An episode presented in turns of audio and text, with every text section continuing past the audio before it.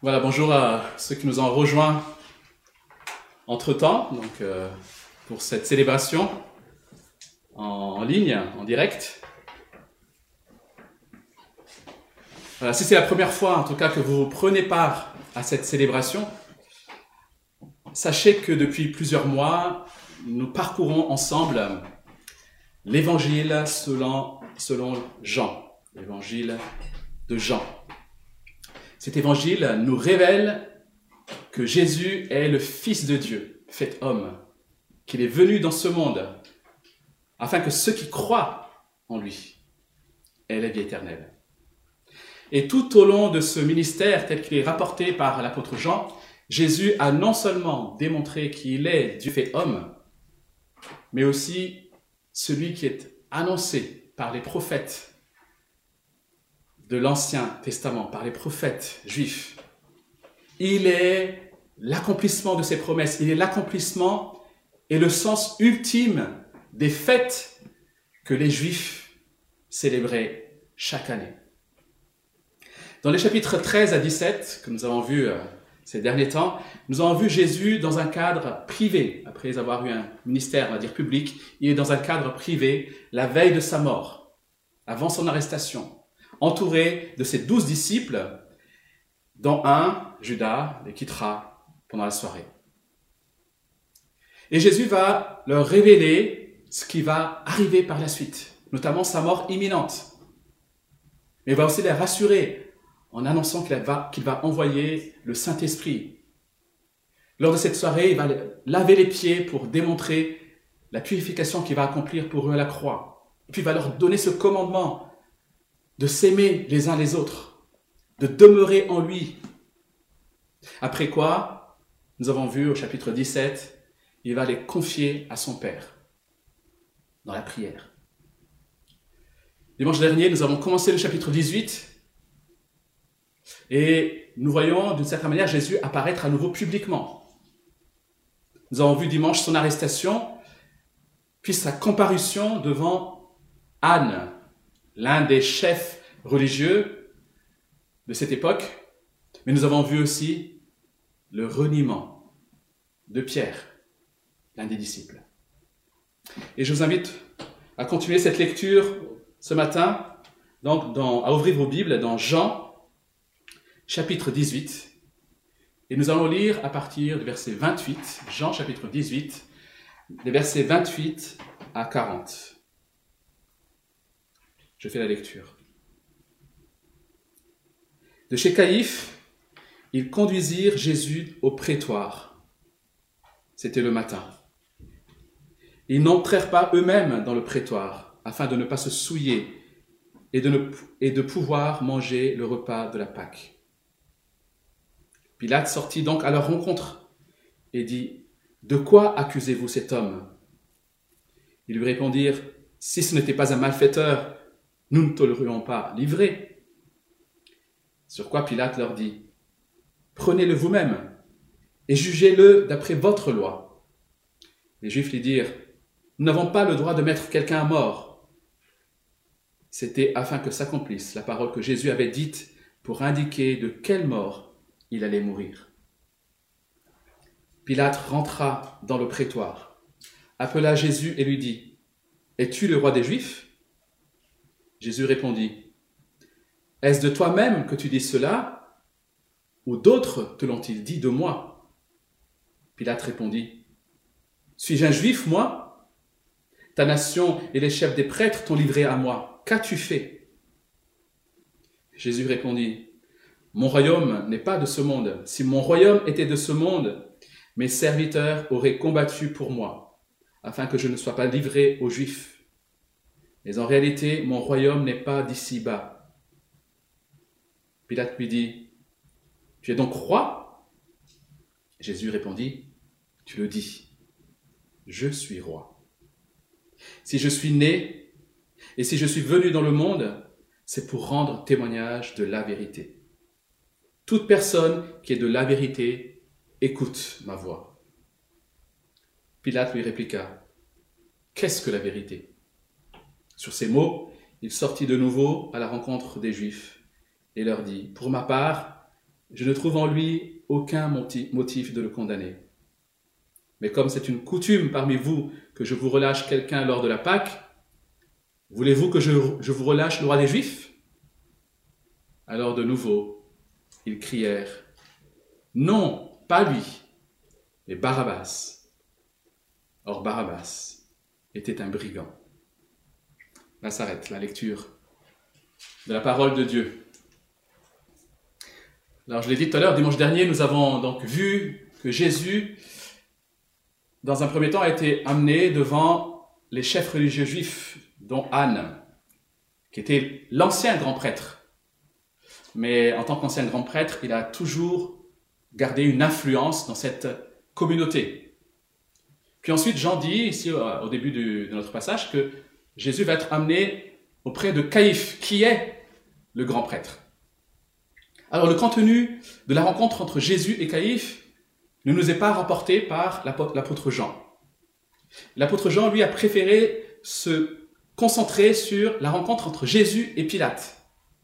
Et cette euh, confrontation commence ici dans notre passage et va jusqu'au verset 16 du chapitre 19.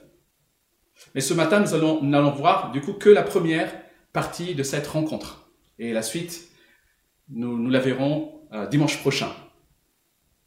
Et Jean, euh, tout, tout ce, toute cette confrontation, Jean va le, euh, la rapporter sous forme de sept mouvements, sept scènes qui alternent les scènes à l'extérieur du, du, du, prétoire, du palais, et à l'intérieur. Donc on a comme ça un aller-retour, et on a sept mouvements, en quelque sorte. Et encore une fois, tout le récit, finalement, se concentre, se porte sur Jésus et Pilate avec en arrière-plan, bien sûr, la foule, les chefs religieux et aussi les brigands. Pilate est en quelque sorte l'incarnation de l'Empire romain. Pilate représentait toute la puissance, toute la majesté de Rome dans cette province de la Judée. Nous sommes donc ici face à un enjeu de pouvoir, un enjeu d'autorité, et tout tourne autour de cela. Et c'est ce que nous allons voir. Pour les chefs religieux, finalement, la question était déjà réglée. Pour eux, la sanction est tombée. Pour Jésus, c'est la peine de mort. Maintenant, c'est au gouvernement civil de prendre position. Et derrière l'identité de Jésus se cache donc la question de son pouvoir et de son autorité. Et cette question est encore actuelle pour nous aujourd'hui. Qui a autorité sur nos vies? Nous appelons Jésus Seigneur et nous le disons plus que il n'en faut dans nos prières.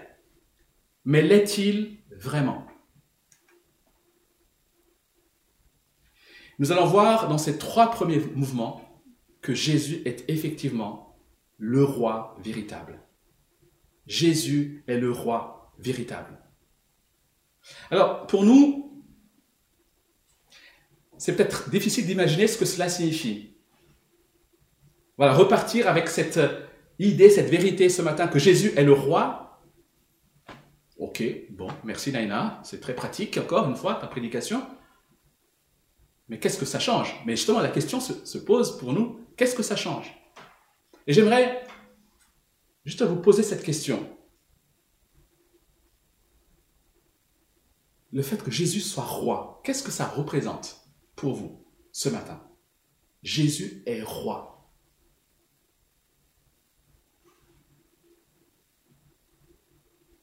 Alors c'est difficile. Difficile à imaginer parce que nous ne vivons pas dans une monarchie. Peut-être pour les gens qui, ont vécu dans des monarchies, avec un, roi souverain, c'était plus facile. Mais nous ne vivons pas dans une monarchie. Et les monarchies, les exemples de monarchies que nous connaissons, sont des monarchies qu'on appelle constitutionnelles, où le pouvoir est finalement limité, voire symbolique. Et nous ne sommes pas familiers à la royauté. Et c'est difficile aujourd'hui pour nous d'accepter même cette autorité, ce règne parce qu'à l'école, on nous a donné justement l'image des rois tyranniques. Et donc Christ roi, Christ Seigneur, finalement difficile à imaginer. Un Christ aimant, oui, c'est plus facile. Mais un Christ qui règne. Et j'aimerais simplement que ce matin, on réfléchisse à cela. Qu'on s'arrête, qu'on médite et qu'on contemple sur ce règne de Christ. Et nous l'avons, allons le faire en trois mouvements, justement, qui correspondent au mouvement de ce texte. Premièrement, nous allons voir que Christ est le roi qui est parfaitement au contrôle. Christ est le roi qui est parfaitement au contrôle. Deuxièmement, nous allons voir que Christ est le roi dont le royaume n'est pas de ce monde. Et enfin, dans un troisième temps, nous verrons que Christ est le roi qui se sacrifie, le roi qui se donne. Voyons donc dans un premier temps ce premier mouvement qui va du verset 28 au verset 32. Christ, le roi qui est parfaitement au contrôle. Alors je l'ai dit, Pilate était le représentant du pouvoir romain dans cette province de la Judée. Et il avait donc, entre autres, la charge des fonctions administratives, comme la levée des impôts, mais aussi les fonctions militaires, les fonctions juridiques, aussi bien sur le plan civil que sur le plan criminel. Et en tant que tel, Pilate résidait certainement à Césarée, dans le nord de la Judée, dans le nord, enfin au nord de la Judée. Mais il a pris ces quartiers ici à Jérusalem parce que c'était une grande fête, fête, la fête la plus importante des Juifs. Et donc il y avait la foule à Jérusalem. Donc Césarée avec ses, militaires, ah, Pilate avec ses militaires a pris ces quartiers à Jérusalem donc pour veiller lui-même sur la sécurité pendant cette fête. Et c'est donc vers lui que les autorités juives vont, juives vont amener Jésus. Et vous avez remarqué l'ironie que euh, relève Jean ici dans cette histoire, qui montre l'ironie qui montre l'hypocrisie des autorités juives. Ces autorités juives refusent d'entrer dans le prétoire, dans le quartier général de Pilate. Pourquoi? Pour ne pas se souiller. Parce que s'ils le faisaient, ils n'avaient pas le droit, c'était, la loi, ben, ils seraient impropres, impurs pour ensuite observer la Pâque. En effet, pour les Juifs, entrer dans la maison d'un non-juif, d'un païen, comme Pilate, les aurait rendus impurs pour célébrer ce qu'on appelle la fête des pains sans levain, qu'on appelle aussi la Pâque. Et ce qui est ironique et hypocrite, c'est qu'ils sont soucieux d'observer cette loi-là, mais à côté de cela, ils n'ont pas de scrupule à livrer un innocent à la mort, avec finalement une forme de parodie de justice. Quelle ironie et surtout quelle hypocrisie. Et lorsque Pilate leur demande au verset 29, De quoi accusez-vous cet homme? Ils vont lui répondre, Si ce n'était pas un malfaiteur, nous ne te l'aurions pas livré. Il y a ici une espèce de mépris, d'insolence même. Mais c'est surtout, quelque part, parce qu'ils n'ont pas de vrai motif d'accusation. Pilate a certainement déjà compris qu'il n'avait pas de véritable motif contre Jésus. Même si finalement Jésus était coupable de blasphème, cela ne le concernait pas, ça ne menaçait pas l'autorité romaine. Or, c'est cela qui préoccupe en premier Pilate. Est-ce que ça menace la paix? Est-ce que ça menace finalement l'autorité de Rome? Et il va donc répondre à cette foule en disant, en résumé, en quelque sorte, puisque vous n'avez pas eu besoin de moi pour le déclarer coupable, eh bien, jugez-le vous-même. Et en disant cela, il va obliger les autorités juives, les chefs juifs, à reconnaître finalement qu'ils n'ont pas le pouvoir de mettre un homme à mort, que ce pouvoir revenait à l'autorité romaine. Les juifs étaient sous occupation romaine, mais ils jouissaient d'une certaine liberté. Notamment, c'est eux qui géraient leurs propres affaires. Les affaires religieuses, par exemple, c'était eux qui étaient, voilà, ils étaient autonomes, indépendants pour cela.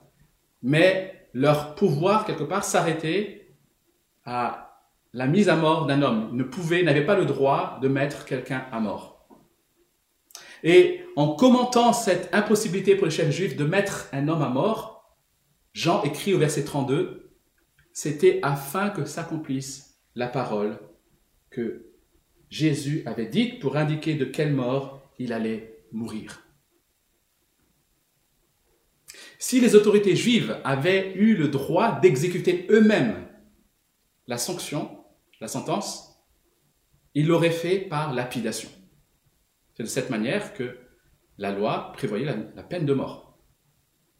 Or, Jésus avait plusieurs fois annoncé, en parlant de sa mort, qu'il fallait qu'il soit élevé nous le trouvons notamment dans cet évangile, au chapitre 3, verset 14, au chapitre 8, verset 28, etc. Il fallait qu'il soit élevé. Je lis un exemple, Jean chapitre 3, verset 14. Et tout comme Moïse a élevé le serpent dans le désert, il faut aussi que le Fils de l'homme soit élevé. Il, parle bien de sa mort ici. En utilisant le verbe élevé, il fait donc clairement référence à la mort par crucifixion. Et cela ne pouvait se produire que si c'était les Romains qui exécutaient la peine de mort. N'est-ce pas merveilleux finalement? Ces chefs juifs pensaient mettre à mal la mission de Jésus par des mensonges, des tromperies. En réalité, ils accomplissaient exactement ce que Dieu avait planifié. Et ça nous montre encore une fois, et ça Jean le montre tout au long de son, évangile, que Jésus n'a jamais subi les événements il est toujours resté parfaitement maître du temps, des événements et même des, détails comme les moyens par lesquels il fallait qu'il meure. Mais bien plus que cela, Dieu est au contrôle de l'histoire. Dieu est, est, au contrôle de l'histoire des nations. Vous imaginez tout ce qu'il a fallu pour que les Romains soient là en Judée? Et tout ça ce n'est pas la seule raison, bien sûr. Et tout ça, quelque part, accomplit parfaitement la prophétie concernant Jésus. Dieu au contrôle de l'histoire. C'est conformément à son plan souverain que les Romains étaient au pouvoir en ce moment-là. Et c'est ce que nous dit l'apôtre Paul dans Romains chapitre 13, justement, que nous avons lu avec euh, les, les groupes de jeunes hier. Romains chapitre 13, il dit, toute autorité vient de Dieu et celles qui existent ont été établies par Dieu. c'est quelque chose qui nous dépasse, parce que nous voyons parfois la corruption des autorités, etc. Mais c'est rassurant aussi de savoir que Dieu est au contrôle. Nous avons donc affaire ici à un roi souverain un roi qui, est, qui reste parfaitement au contrôle. Même dans les situations où il paraît vulnérable, même dans les situations où il paraît être à la merci des pouvoirs de ce monde, en réalité, il est au contrôle. Dans le deuxième mouvement, nous poursuivons la lecture, nous voyons que Christ est le roi de vérité, dont le royaume n'est pas de ce monde. Il est le roi de vérité dans le royaume n'est pas de ce monde. Après s'être adressé à la foule, Pilate va donc revenir, rentrer à nouveau dans son palais, dans son quartier général. Et ça, c'est le deuxième mouvement. Et il va vers Jésus et il va rentrer directement dans le vif du sujet. Et en demandant à Jésus, es-tu le roi des Juifs? Es-tu le roi des Juifs? Alors, il y a peut-être ici une forme d'incrédulité dans cette question. On ne sait pas trop.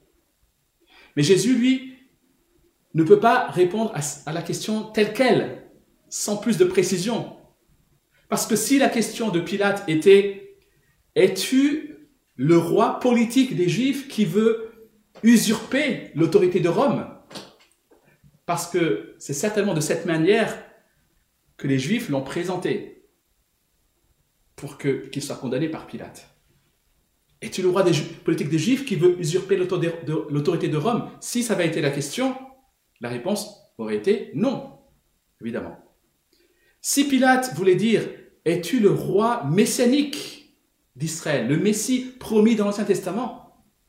La réponse aurait été oui. Mais pas de la manière dont la plupart des Juifs envisagent ce règne. En effet, Jésus est le roi, le Messie promis, annoncé par les prophètes de l'Ancien Testament. Il est l'héritier légitime du trône de David. Mais nous l'avons vu et nous le verrons, son règne n'est pas celui qu'attendaient les Juifs. Et Jésus lui va répondre par une question.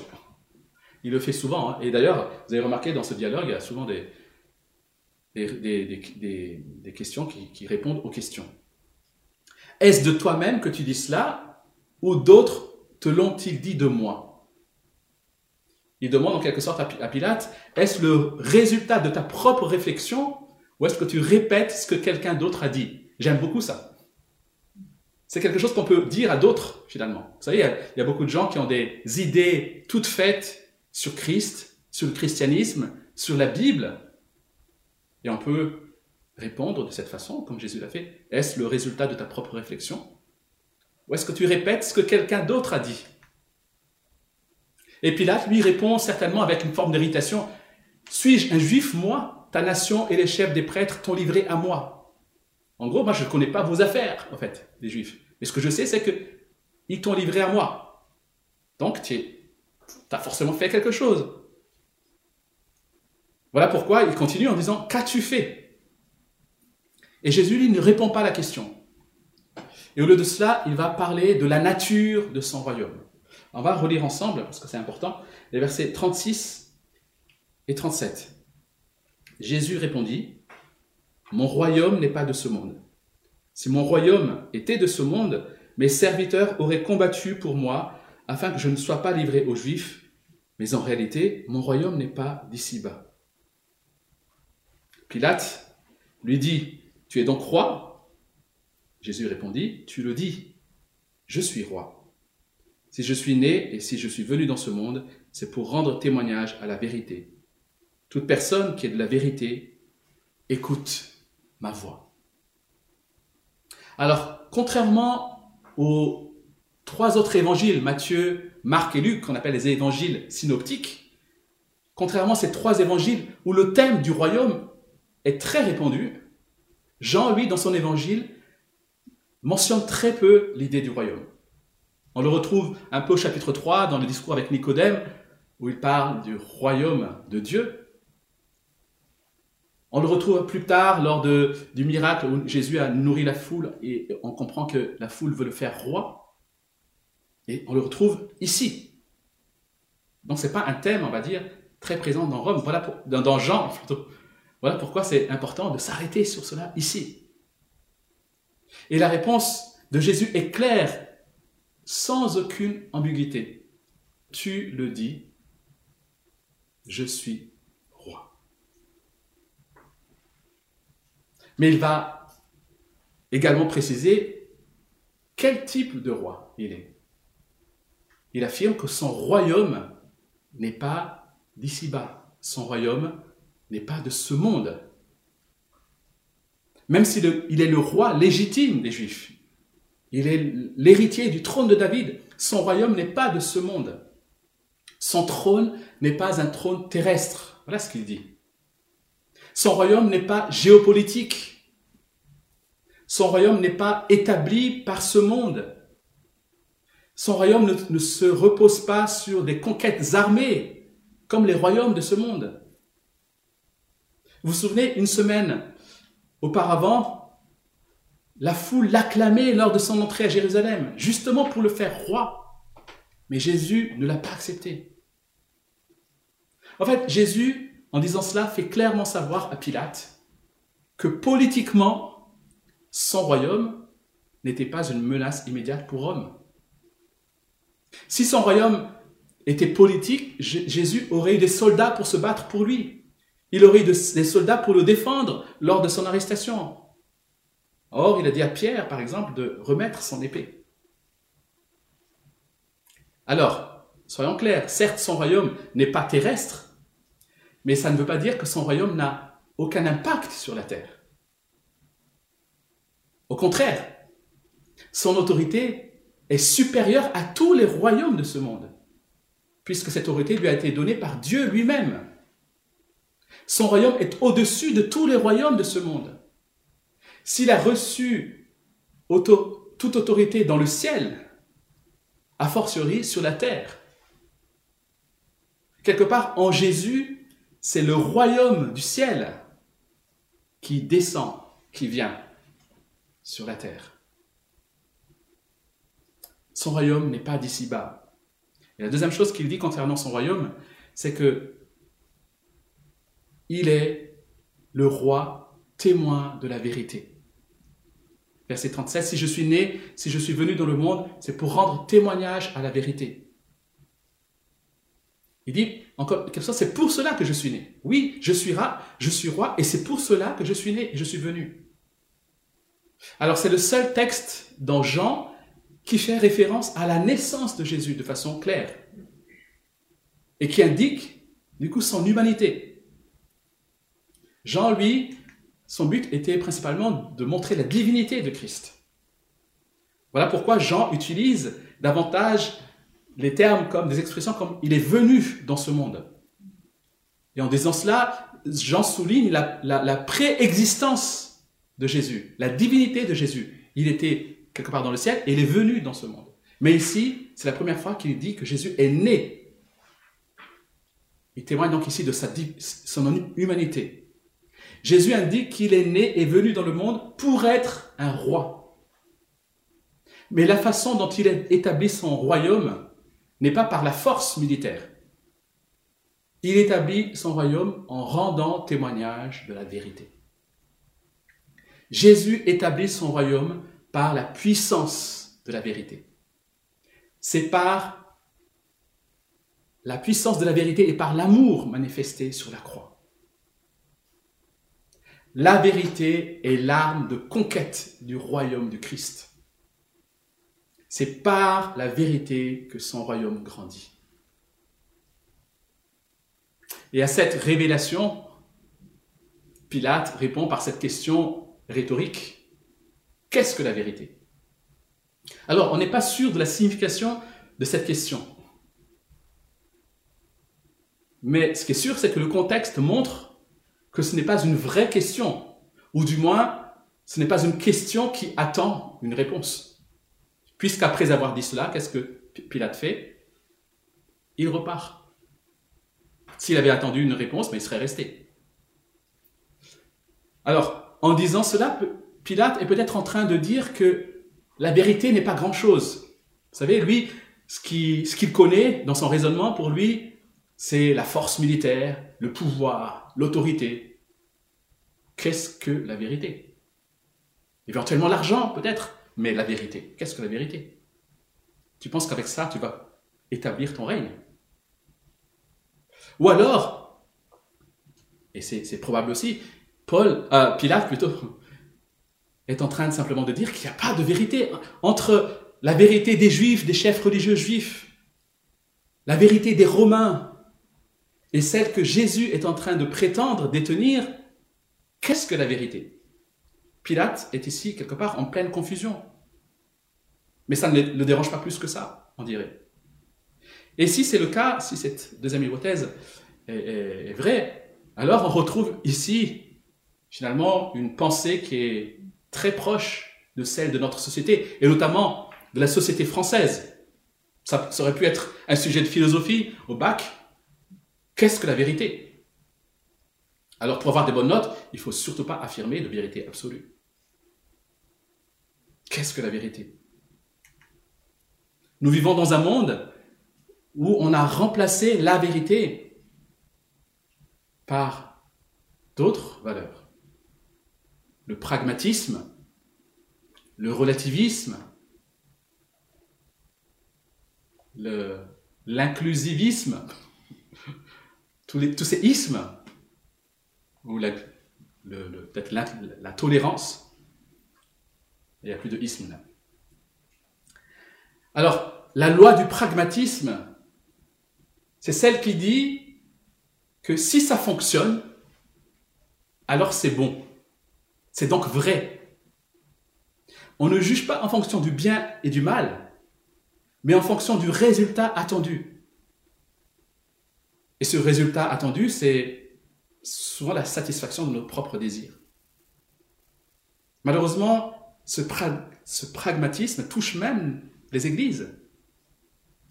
Aujourd'hui, on essaie de voir qu'est-ce qui marche, mais pas qu'est-ce que Dieu veut, qu'est-ce que Dieu attend, mais qu'est-ce qui marche?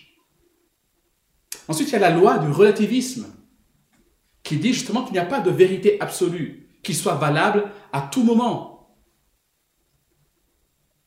Votre vérité est votre vérité, ma vérité est ma vérité, même si ces vérités sont diamétralement opposées les unes aux autres, dans un monde de relativisme, elles sont toutes deux également valables.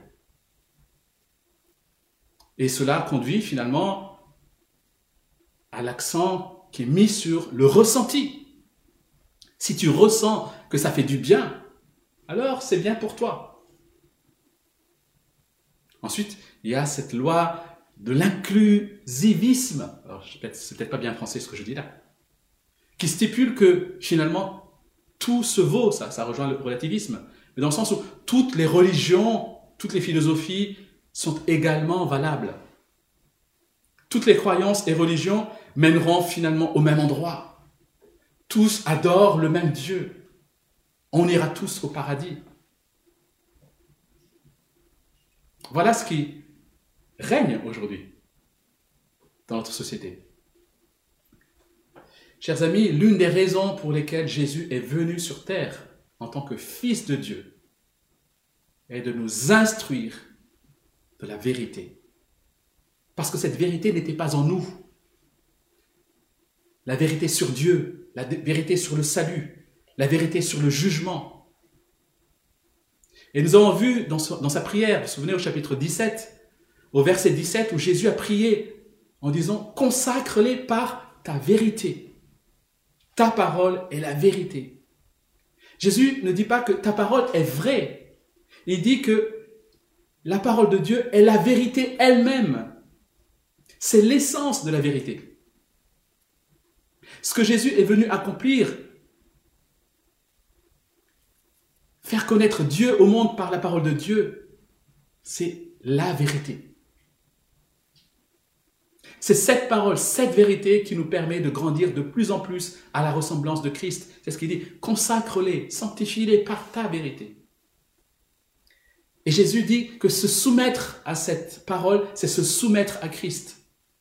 C'est ce qu'il dit, toute personne qui est de la vérité écoute ma voix. Comment on sait qu'on est dans la vérité? C'est lorsqu'on écoute la voix de Christ. Être la vérité, être dans la vérité, c'est être en Christ. Être dans la vérité, c'est se soumettre à Christ. Le royaume de Dieu qui vient avec Christ progresse aujourd'hui. C'est une bonne nouvelle, les amis. Ce royaume, il progresse. Il grandit. Il grandit par la vérité qui est proclamée. Et rien ne peut arrêter. Rien ne peut l'arrêter. Aucun régime, aucun pouvoir. Ça fait 2000 ans qu'il y a des tentatives de détruire cette vérité, de la faire taire. Mais elle n'a cessé de grandir. Et pendant que nous sommes confinés, la bonne nouvelle, c'est que cette vérité, elle ne l'est pas et elle continue à agir. Voilà la bonne nouvelle. Le royaume de Dieu grandit lorsque la vérité est proclamée. Un jour, Christ le roi viendra dans sa gloire. Et ce jour-là, dit la Bible, tous reconnaîtront cette vérité. Tous se prosterneront et reconnaîtront que Jésus-Christ est Seigneur. Il est le roi. La vérité sera, recouvrira tout l'univers. Et enfin, troisième mouvement, plus rapidement, Jésus est le roi qui se donne, qui se sacrifie. Jésus a remporté la victoire. Comment? Pas par l'épée, mais en se donnant lui-même, en se soumettant à la volonté du Père, en obéissant jusqu'au bout, jusqu'à la croix. Il a volontairement renoncé à sa vie pour que par sa mort, nous ayons la vie. Christ est mort à notre place. Sur la croix, il a, pris la place que nous méritions à cause de nos péchés. C'est ce que dit la Bible. Jésus est le roi qui se sacrifie. Il s'est donné pour nous qui avons mis notre foi en lui. Il est notre substitut. Et cela est illustré par ce troisième mouvement avec l'histoire de Barabbas. Barabbas était un criminel qui était condamné déjà.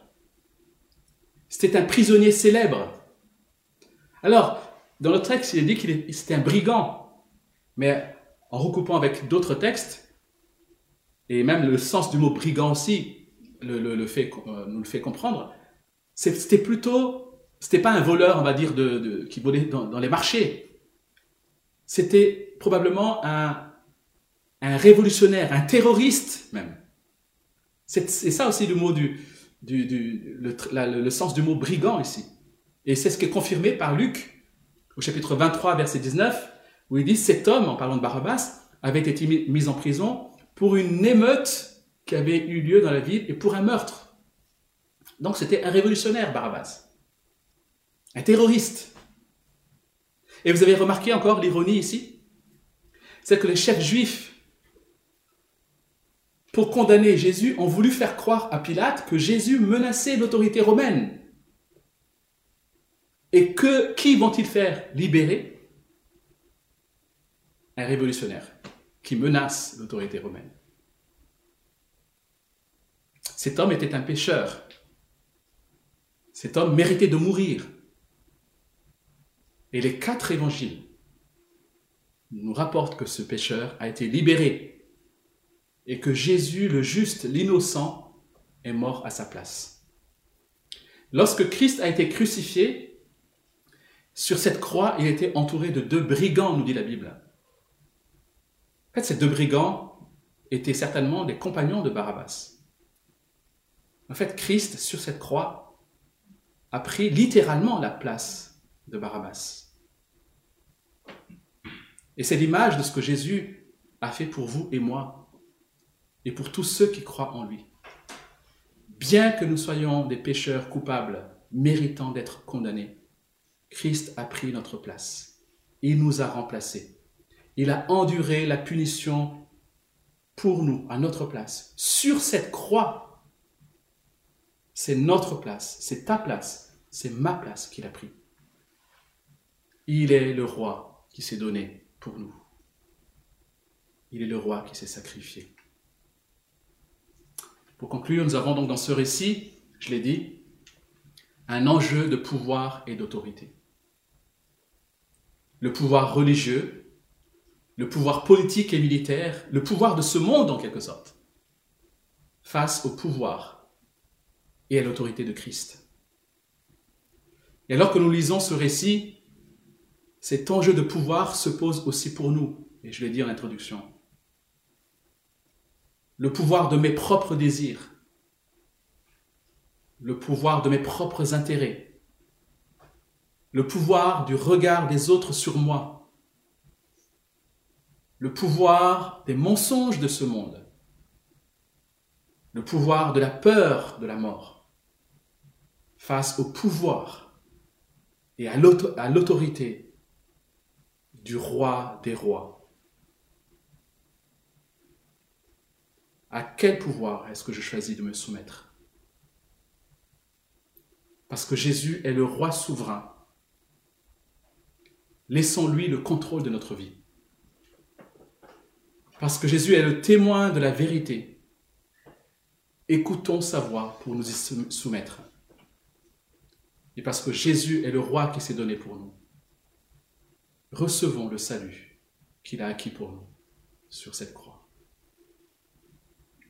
Christ seul soit la gloire. Prenons quelques instants pour répondre à cette question. À qui, à quel pouvoir est-ce que je choisis de me soumettre